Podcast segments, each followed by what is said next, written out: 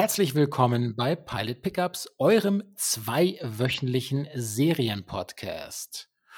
Mein Name ist Rudolf Inderst, ich sitze in München, halte die Füße still, aber ich bin gespannt auf meine Co-Pilotin, die beste Co-Pilotin der Welt, das ist. Ah, wieder so eine wunderschöne Einleitung. Hallo, ich bin die Nicole Lange. Es freut mich, mit dir hier wieder, ja, zumindest im Geiste vereint, diesen Podcast machen zu können. Hallo. Hallo, herzlich willkommen bei der äh, Airline, die euch die besten Serientipps alle zwei Wochen bringt. Und heute haben wir unsere Maschine selbst gechartert. Tja, uns gehört das Ding noch nicht, aber wir arbeiten dran. Und wir fliegen nach Spanien. Ja, zumindest äh, im Geiste. Ne? Wir haben uns heute eine Serie ausgesucht, die als spanische Horror-Mystery-Thriller-Serie ähm, beschrieben wird und die nennt sich Feria.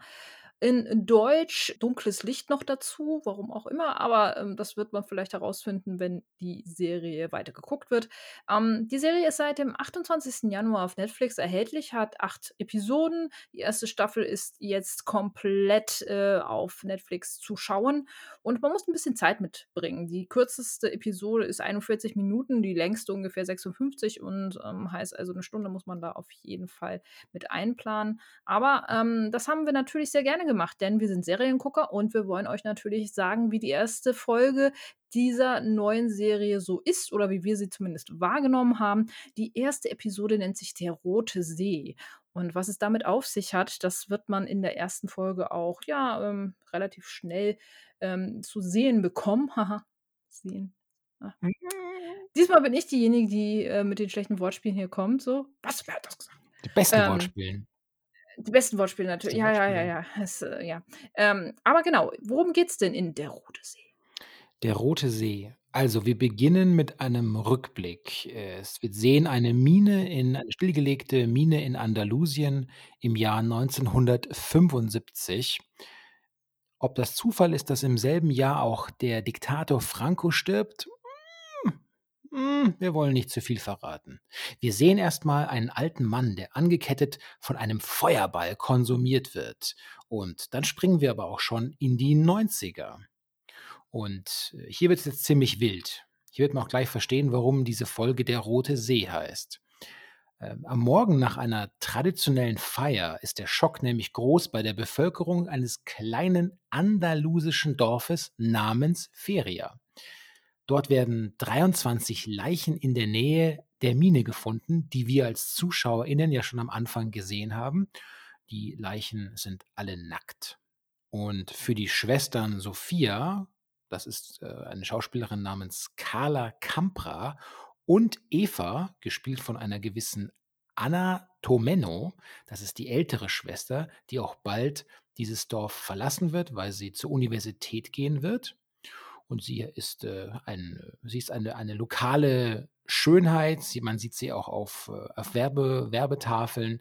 Sie hat auch einen ziemlich slicken Boyfriend. Im Vorgespräch hat Nicole zu Recht bemerkt, dass er aussieht wie, ähm, wie heißt die Serie gleich wieder? Die Filmserie, die Filmreihe? Hast du gesagt? Eis am Stiel. Genau, Eis am Stiel, wer die israelische Filmserie Eis am Stiel kennt. Genau, so stimmt, so sieht er ein wenig aus. Also für die beiden äh, Schwestern kommt es noch schlimmer, ja. Denn später Kameraaufnahmen, ja, Kameraaufnahmen zeigen nämlich, dass ihre Eltern, die Eltern der beiden Schwestern, Elena und Pablo, die haben sich kurz vorher, haben kurz vorher mit Menschen gesprochen und waren an dieser Mine, kurz bevor dort offensichtlich irgendwas total schiefgegangen ist.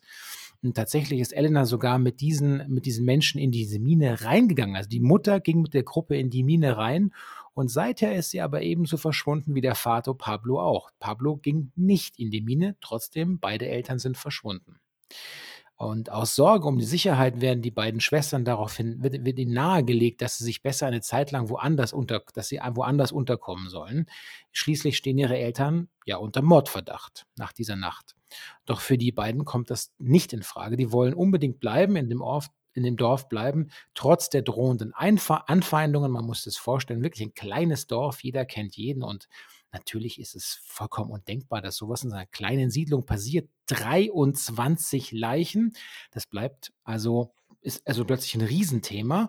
Die lokale Polizei ist total krass überfordert und die bekommen Unterstützung von ErmittlerInnen von außen. Die haben in der Folge, wie wir noch drüber sprechen werden, aber auch ganz eigene Probleme, ja.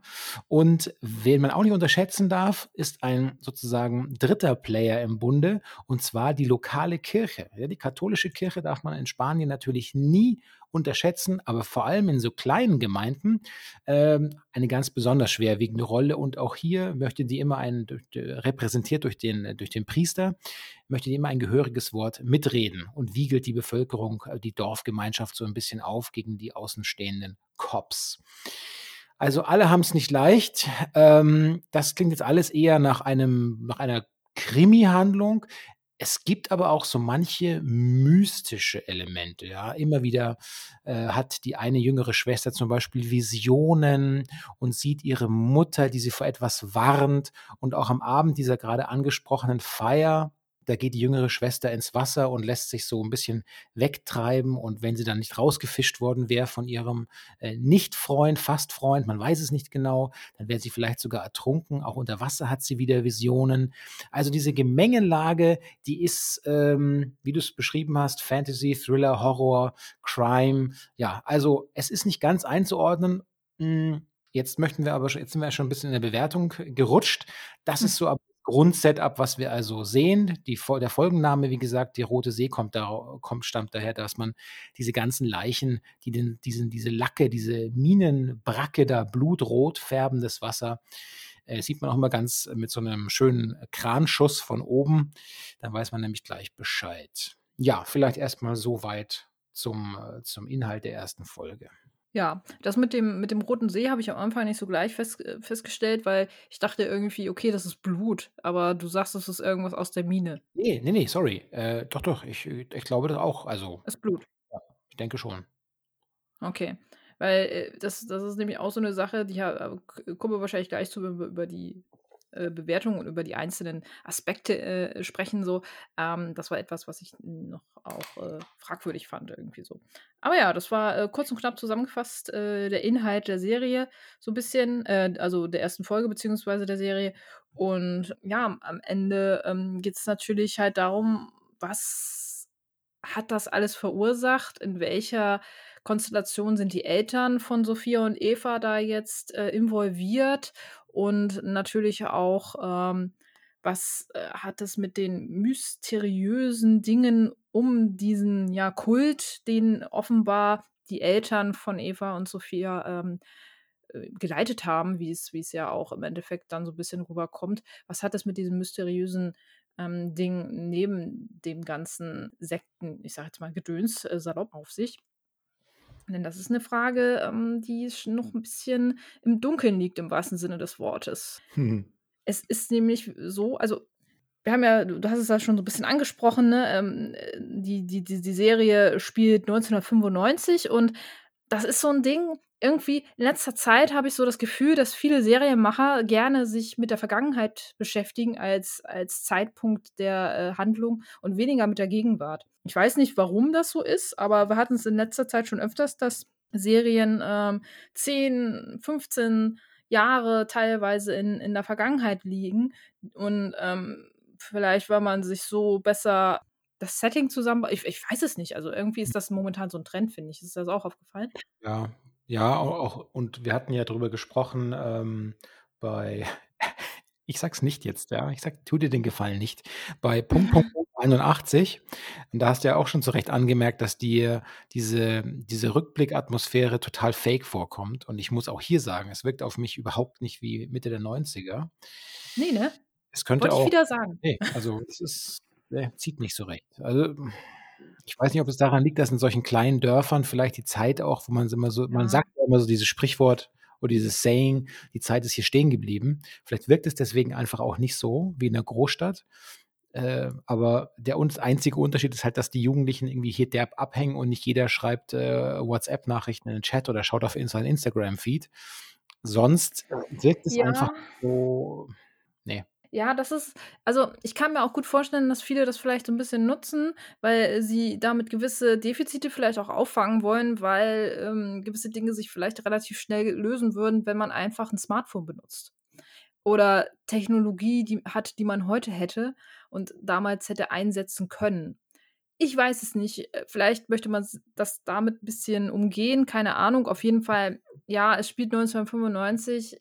Ja, ich bin nicht in einem spanischen Kleindorf aufgewachsen, aber trotzdem hat es für mich nicht so den Charme von 1995. Ich war da ja auch äh, gerade frischer Teenager und äh, irgendwie, also auch so was Technologie und so anging, ähm, kam mir da relativ wenig unter die Nase. Naja, wie du schon gesagt hast, äh, das, das Ganze bildet sich ja um so ein Fest herum. Es ist gerade im Dorf wird Johanni oder Sonnenwende, wie es heißt, ja auch äh, bei uns äh, gefeiert. Und ähm, da passieren die ersten Ereignisse.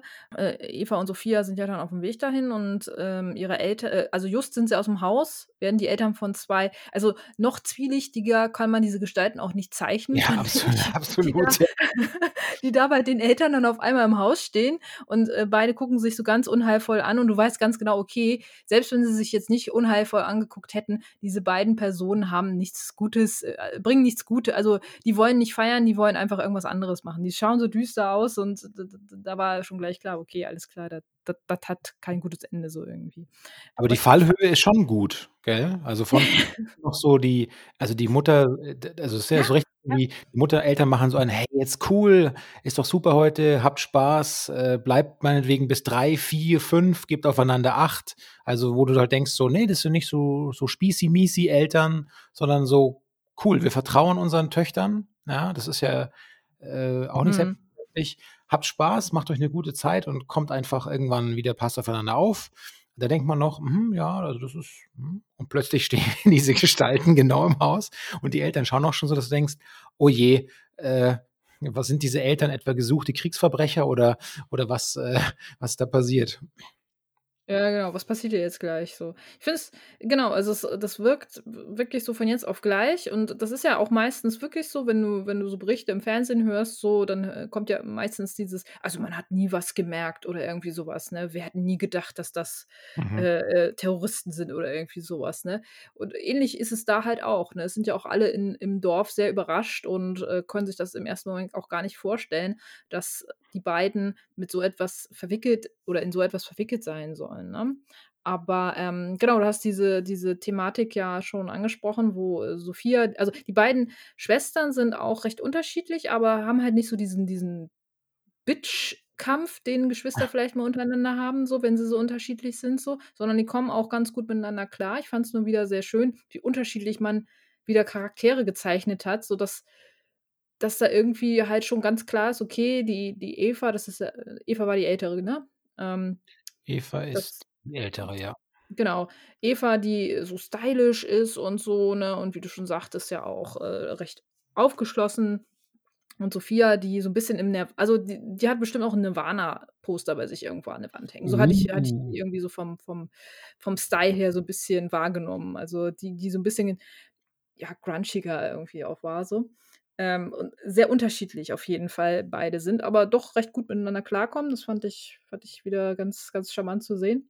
Ähm, und da sieht man ja auf dieser Party, wo die beiden ja hingehen, sieht man das erste Mal, dass Sophia ja dann, wie du schon sagtest, im, im See dann auf irgendwas stößt, was sie in so eine Art Betäubungszustand bringt. Mhm. Ähm, und dann, ja, wie man später dann aussieht, so, so eine Trance irgendwie verursacht und ihr Halluzination irgendwie ähm, beschert. Ja. Ähm, man weiß es aber nicht so ganz genau, was, was das ist. Das ist so, es hat mich so ein bisschen von der, von der Konsistenz irgendwie, weiß ich nicht, es hat mich so ein bisschen daran erinnert an unsere, an eine von unseren letzten Folgen. Ähm, äh, Hell, Hellbound war es, glaube ich. Ähm, das hätte auch so ein, weiß ich nicht, so ein, so ein Überbleibsel von einem dieser Hellbound-Monster sein können, die sich unter Wasser schlängeln irgendwie so. Ach so, hey, ja, stimmt jetzt. Weißt du, so, so ein bisschen irgendwie. Aber ähm, nein, ist es nicht. Man weiß nicht so ganz genau, was das ist. Und ähm, man, man wird es auch in der ersten Folge nicht so wirklich herausfinden, glaube ich. Aber ähm, da, da kommen wir ja wahrscheinlich später auch noch zu. Ähm, aber ja, auf dem Fest, da geht es halt heiß her, wie es halt immer so ist, ne? Irgendwie so äh, Evas Freund, äh, äh, äh Raul, heißt, Raul. heißt der gute Mann, Raul. Ähm, der, ähm, der sieht äh, Eva dann auch mit ihrer, einer ihrer besten Freundinnen rumknutschen, heißt also, das hat man auch gleich abgedeckt. Ähm, und die andere Schwester geht halt baden äh, und äh, äh, finde ich auch schön, dass das äh, eigentlich sollte ja die ältere Schwester auf die Junge aufpassen, klappt irgendwie auch immer nur sehr selten, irgendwie in solchen Sachen. Aber ähm, wie man sieht, hier grandios versagt. Ähm, und das Schönste fand ich aber, und das, das was, die sind ja dann am nächsten Morgen dann im, bei sich zu Hause dann wieder. Also ähm, äh, Sophia wurde aus dem, aus dem See gefischt, hast du ja schon erzählt, ne? Mhm. Und äh, dann ist alles wieder gut. Ähm, hat sich keiner, es hat wohl auch keiner irgendwie mal einen Poliz äh, Krankenwagen gerufen oder so. Das nein, nein, nein, nein. Nein, wenn man unter Wasser ne, irgendwie äh, kurz vorm Ertrinken ist, so wer macht das schon. Ne? Aber gut, ähm, dann sind die ja alle wieder zu Hause und, und am nächsten Morgen wachen sie auf und äh, ja, wo sind denn die Eltern? Und äh, ja, keine Ahnung, äh, die sind wahrscheinlich irgendwo einkaufen, so halt. Ne? Äh, halben Tag dann oder fast der ganze Tag ist vergangen. Und dann auf einmal crasht ein SWAT-Team in dieses Haus mhm. und macht alle total verrückt. Und ich denke mir nur so, what the fuck? Also, dann ist da noch so eine Betreuer, weißt du, die, die Kinder total verängstigt, kreischen rum, total nachvollziehbar ja auch, wenn da auf einmal fünf SWAT-Menschen in deinem Wohnzimmer stehen und schreien, runter, wo sind die, bla, mhm. ne, und so, und du bist total durch den Wind, und da kommt da aber eine, eine Betreuerung, ey, alles ruhig, ganz cool, beruhigt euch, ist gar nichts los, so, ja, dann kommt doch hier nicht rein wie ein Berserker-Team irgendwie, also ihr müsst das doch vorher vielleicht mal abgecheckt haben, ob hier vielleicht nur zwei Personen drin sind, die jetzt, also, das fand ich halt so ein bisschen so, wir kommen hier rein wie die Barbaren, aber ey, ist alles cool. so irgendwie gar nichts los. Ja, das war ähm, wirklich, ja. das war wirklich atemberaubend. Ähm, also zu dem Zeitpunkt, also die, die, natürlich, die Schwestern haben auch überhaupt keine Ahnung, was da gerade abgeht und ähm, nee. sind tiefst verängstigt und verstört. Ähm, und erst ganz nach und nach kommt überhaupt, also es ist auch gar nicht so, es ist auch gar nicht von Anfang an so klar, dass man den Schwestern überhaupt auch dann äh, zeigt, warum die Eltern, also warum so die Lage so, so sich so zugespitzt hat. Also es geht ja, ich habe das Gefühl, zunächst will man sie gar nicht so sehr äh, mit reinholen ins Boot. Mhm. Und überhaupt diese Videoaufnahmen auch zeigt, die dann eben wirklich auch für die Schwestern ja so ein fundamentaler Schock darstellt. Sind das vielleicht ja. Eltern? Das sind noch die Leute, die ich seit 15 Jahren oder 12 oder 13, 15 Jahren kenne. Habe ich mich, sollte ich mich so getäuscht haben in ihnen? Wie kann ich, ich habe mit diesen Leuten unter einem Dach gewohnt, die haben mich doch großgezogen. Ich weiß überhaupt nicht mehr. Das ist auch so eine Erschütterung des, des Elternbildes, aber auch wahrscheinlich könnte ich mir vorstellen, die Frage ist, okay, was steckt eigentlich von, was steckt eigentlich von meinen Eltern auch in mir? Bin ich, bin ich der Nächste, der vielleicht in die Grube gräbt mit, mit 30 Leuten, die sich umbringen? Ja, am Anfang wissen sie auch gar nicht, ob ihre Eltern da vielleicht mit äh, gestorben sind bei diesem Massenmord, was es ja im Endeffekt dann auch war. Ähm, denn, äh, ja, du schon sagst, die Eltern haben dann ja diese Menschen, von denen auch zwei, glaube ich, aus dem Dorf selber waren. Die anderen kennen sie nicht. Die anderen sind von irgendwo anders hergekommen. Man findet ja auch dann später bei den Eltern noch Briefe von, äh, von diesen Menschen, die, also das, das scheint schon eine ganze Zeit zu gehen und das wurde wahrscheinlich auch schon relativ lange vorbereitet auch und so. Ähm, aber die kommen alle von außerhalb, die können sie auch noch gar nicht so wirklich zuordnen. Aber ähm, alleine die Tatsache, dass da zwei oder eine Person aus dem Dorf kommen, macht das Ganze schon sehr gefährlich, auch für die Schwestern auch ähm, wenn die jetzt vielleicht gar nichts damit zu tun haben. Und äh, da sieht man halt mal wieder auch, wie schnell ein Mob entstehen kann, ähm, dass äh, die Polizei jetzt schon überlegt, hm, vielleicht sollten wir die Kinder schützen und vielleicht nach Sevilla bringen, also ganz weit weg von diesem Dorf, damit sie auch ja nicht irgendwie in Gefahr kommen durch äh, ja, irgendwelche Hinterwäldler, die denken, ja, ähm, die lynchen mir jetzt mal einfach aus äh, Gründen so. Ja. Das kann halt auch sehr schnell passieren. Aber ähm, Genau, die, äh, die Polizei, ähm, erst am Anfang sehr, sehr vorsichtig, also die, gehen halt mit Zuckerbrot und Peitsche ran. Erst das SWAT-Team, brachial in die Wohnung, dann, ah, wir wollen euch nicht so viel zeigen. Dann, oh, jetzt zeigen wir euch aber mal dieses äh, sehr verstörende Video ohne Vorwarnung einfach mal so. Äh, desillusionieren die Kinder damit komplett. Und dann werden sie in ein äh, Kinderheim, ist das, glaube ich, gebracht, so, wo sie dann erstmal, ja, das alles verarbeiten sollen. Ähm, Währenddessen ähm, ist aber die Polizei weiter, ähm, ja, ich sage jetzt mal, ermitteln ähm, und guckt natürlich auch, dass, äh, äh, also guckt natürlich sich auch die, die Mine an oder den Stollen mehr oder weniger. Ähm, was ich aber sch äh, schon ein bisschen merkwürdig fand und darum war auch meine Frage am Anfang so, ist das Blut in dem See? Weil sie reden ja davon, ja, die sind halt vergiftet, also äh, vergast irgendwie so. Durch das, was in, der, in dem Stollen ist, sind die irgendwie vergast, erstickt. Und man sieht ja ja auch, wie die alle das war für mich so ein Logikfehler. Ich weiß nicht, wie das entstanden ist, aber die sind ja dann alle außerhalb des Sees eigentlich dann gestorben oder erstickt, mehr oder weniger. Wie sind die A in den See gekommen und B, woher kommt das Blut? Ja, du hast recht. Ne, da muss ich dir recht geben, dann ist es gar nicht so selbstverständlich. Stimmt, es geht ja um diesen Erstickungstod. Ja, ja, eben.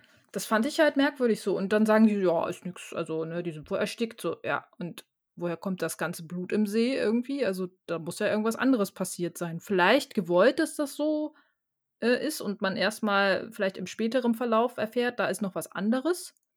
Aber das fand ich im ersten Moment dann schon 'n bisschen: „Hä? Die sind doch Das da ist, alle äh, außerhalb des Sees gestorben?“ äh, mindestens genauso gute Frage wie die Frage, warum die Spezialistin der Polizei, nachdem sie gehört hat: „Ey, dem Stollen, da sind Leute gestorben, vermutlich, äh, vergiftet oder Atemnot oder wie auch immer. Ja, dann dann gehe ich halt mal ohne Atemgerät richtig tief in den Stollen rein und schaue alleine, was da so Sache ist.“ Ja, danke Rudolf, danke Rudolf. Genau, das war das ist der nächste Punkt. Ja, ich oh, sehr schön. Das ist das war auch so was, wo ich mir de okay, vielleicht wurde sie durch irgendwas Übernatürliches da reingezogen. Das wäre die einzige Erklärung, weshalb ich mir das vorstellen könnte, dass diese Expertin, Mhm. wie du schon sagst, da ohne irgendwas, aber mit gezogener Waffe immerhin, ähm, aber ohne irgendwas in die ganz, ganz tief in den Stollen reingeht und dann da ohnmächtig wird, also.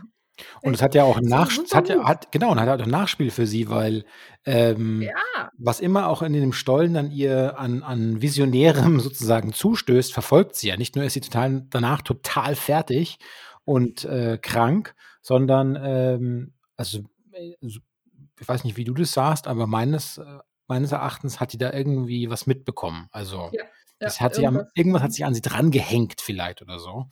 Auf jeden Fall, ähm, das ist nicht nur 'ne Grippe, sage ich mal. Ne, es sieht also genau, sie sie, äh, geht in den Stollen rein, da hört sie irgendwelche, ähm ja, irgendwelche Geräusche und wird dann auch selber sehr unruhig dann auf einmal und, ähm, dann kriegt sie aber schon bald keine Luft mehr. Also, sie wird halt relativ schnell danach dann auch ohnmächtig, aber der Zuschauer sieht dann wiederum ich weiß nicht, ob sie's sieht, aber der Zuschauer zumindest, sieht dann eine ja, katzenartige Gestalt irgendwie so, die da Mhm. dann in in der Höhle irgendwie um sie herum dann noch so schleicht. Und das ist dann halt so das Letzte, was man aus der Höhle sieht. Und draußen dann so draußen irgendein irgendein Polizist oder irgendwer ist dann wohl da reingegangen und hat sie dann rausgeholt irgendwie. „Aber das dürfen Sie doch nicht machen. Was machen Sie denn da?“ So „Sie irgendwie sind ja Sie sind ja 'n bisschen dumm.“ Ja, genau, so auf gut Deutsch irgendwie. „Ja, Sie sind aber echt 'n bisschen doof. Was machen Sie denn da?“ So. Mhm. Sie als Expertin. Das genau, und dann, äh, im im Hotelzimmer, äh, besu besucht sie ja ihr Kollege, der da das Ganze noch, ähm, mitermittelt. Ähm, und sie sieht halt richtig krank aus. Sie hat Fieber, sie hat Schüttelfrost und sie sieht so irgendwie so aus, als würde so 'ne gewisse also, ich weiß nicht, ich würde sogar schon 'n bisschen weitergehen, als wäre da irgendwie 'ne Mutation im Gange.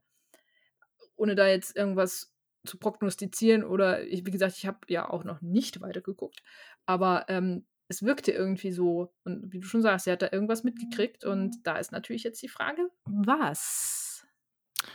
Das ist dann allerdings ein, äh, Fall für äh, nicht für die Polizei, vielleicht auch für die Polizei, aber ein ein Fall für die späteren, äh, Folgen. Ich, ähm, wollte noch anmerken, dass dieser diese Vogel Vogelperspektive diese Vogelperspektive auf den auf die Leichen, das machen die ganz eindrucksvoll. Was sie auch sehr eindrucksvoll machen, ist und das zeigt noch mal auch die besondere Situation für das kleine Dorf, wenn diese ganzen 23 schwarzen Leichenwägen sich diese Serpentinenstraße so runter äh, runterwinden praktisch.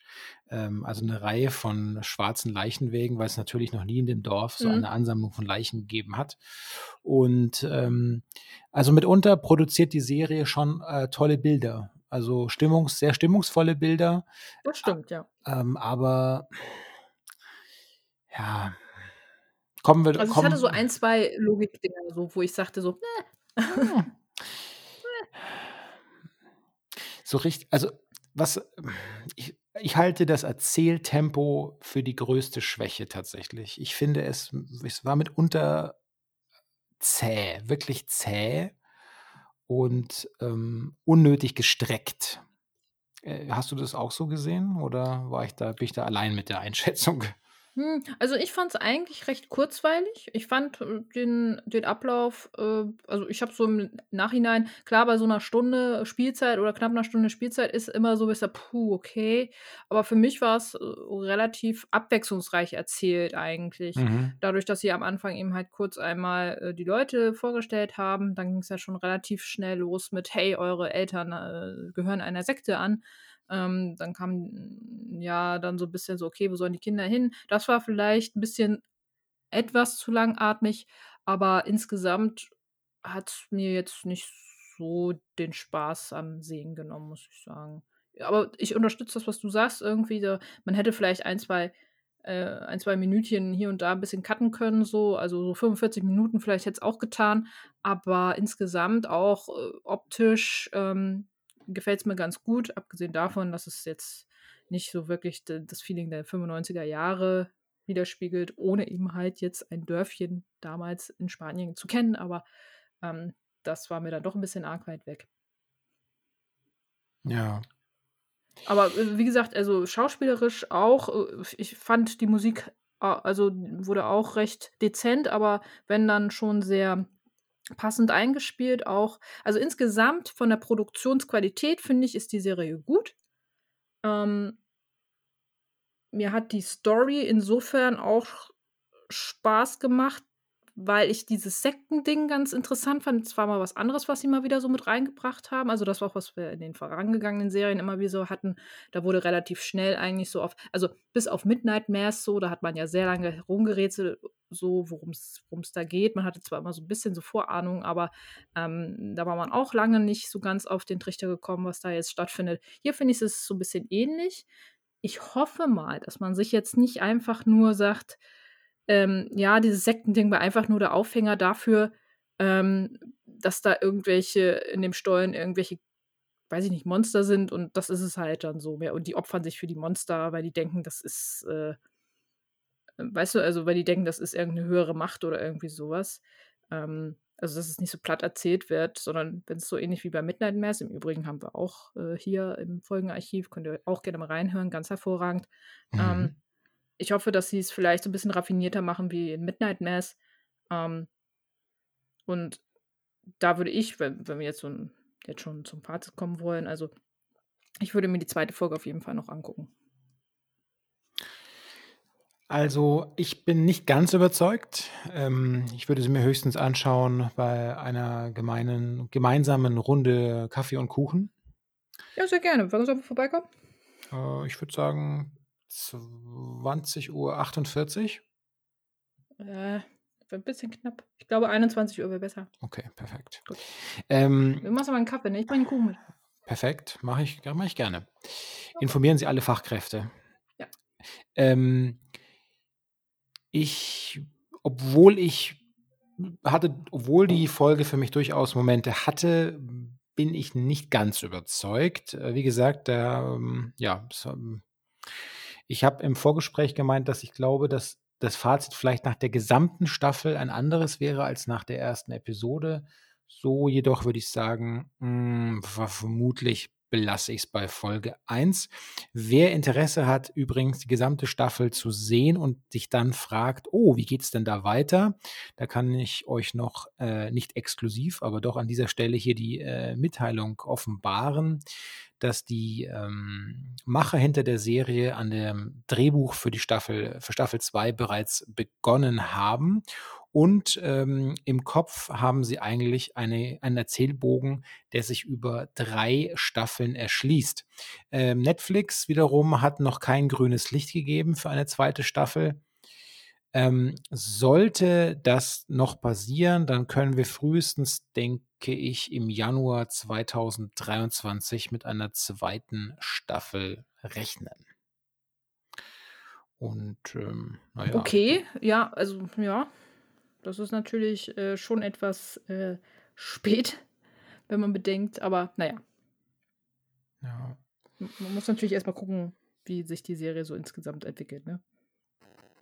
Dann bleibt uns Folgendes zu sagen: Der unsere Flugschleife über Spanien, äh, ist damit fast zu Ende. Was uns jetzt noch bleibt, sind natürlich die Sicherheitshinweise am Ende der Flugroute.